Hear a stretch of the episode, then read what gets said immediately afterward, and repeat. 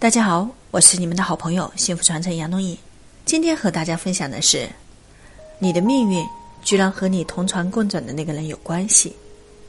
你的观念、你的信仰、你的环境、你的朋友、你的呼吸、你吃的食物、你的欲望、你的静心与睡眠等，都会影响你的气场。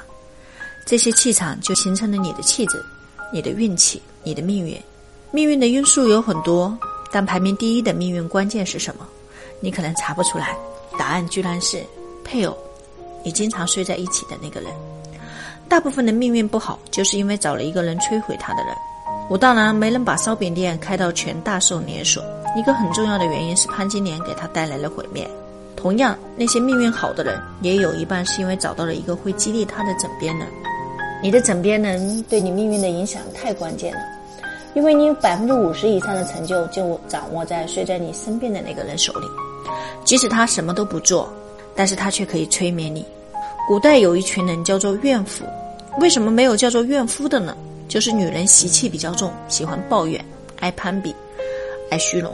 一个人的气质很好，外表精神，有修养，有道德，这个人的气场就好，就会吸引好的事，吸引好的运气。相反，一个人如果气场不好，则外表人没精神，萎靡不振，做事没效率。如果气场再坏，就会走霉运，不好的事情总是会发生在他身上，干什么都不顺。喝口凉水都会把牙给塞了。睡在你身边的人，要么是来摧毁你的，要么是你的激励师。从白天到夜晚，从夜晚到白天，日复一日，年复一年，他对你的期望，跟你说的话，深深地印在你的潜意识中。最后决定了你人生的崇拜。别人的看法会影响我们对自己的认知。对我们影响力最大的人，前半辈子是父母，后半辈子就是枕边人。枕边人会决定我们的命运，但是枕边人是我们自己选的。你的运命运要靠睡在你身边的人，他要么帮你建立更好的人际关系，要么摧毁你的人际关系。不是告诉你你是最棒的，你一定能完成梦想，就是告诉你你根本就不配拥有这样的梦想。我已经结婚生子了，可是我的另一半还是毁人孜孜不倦，我该怎么办呢？难不成离了再找一个？请明白，当初你的配偶选择与你结婚，偕老此生，一定是因为他在你的心目中是优秀的，不然，如果他明知道你不好，怎么会决定跟你在一起？同样，在你决定跟他结婚的时候，也一定决定他也是优秀的，是可以让你发挥自己的能力，是可以助你成功的，不然你怎么会决定与他过一辈子呢？走进婚姻的殿堂，开始为人父母。这么看来，当初你们能相互激励，现在为什么变了呢？首先是因为你变了，所以他也就变了。怎么办呢？先改变自己，让自己成为一个积极的、懂得欣赏和感恩配偶的人。你的宽容与感恩会让你的配偶也会变成跟你一样的人。女人温柔如水，男人运势就好，家庭自然兴旺；而女人若经常像个怨妇一样发脾气，男人肯定运势很差。家庭自然很哀，其实这个很容易就可以看出来。至于女人脾气好不好，就看男人有多疼自己的女人了。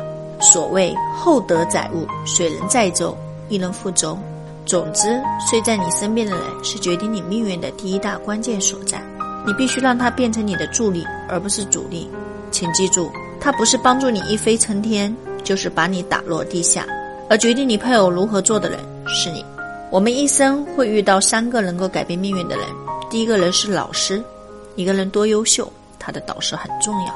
第二个人是同伴，一个人走什么样的路，能走多远，与谁同行很重要。第三个人就是自己。一个人是什么命运，根本是自己。子曰：“和善待人，必有福报。”就是多做善事，比如帮助人、鼓励人、赞美人、保护动植物、义务献血、宣传善道、帮助穷人。救助失学人员等等，只要你持续去做，你的福报就会越来越大，命运也会越来越好。想学习更多两性课程精华，获得一对一杨老师情感答疑或见到杨老师本人的，请添加杨老师助理微信：幺九七二幺三四九幺八，幺九七二幺三四九幺八。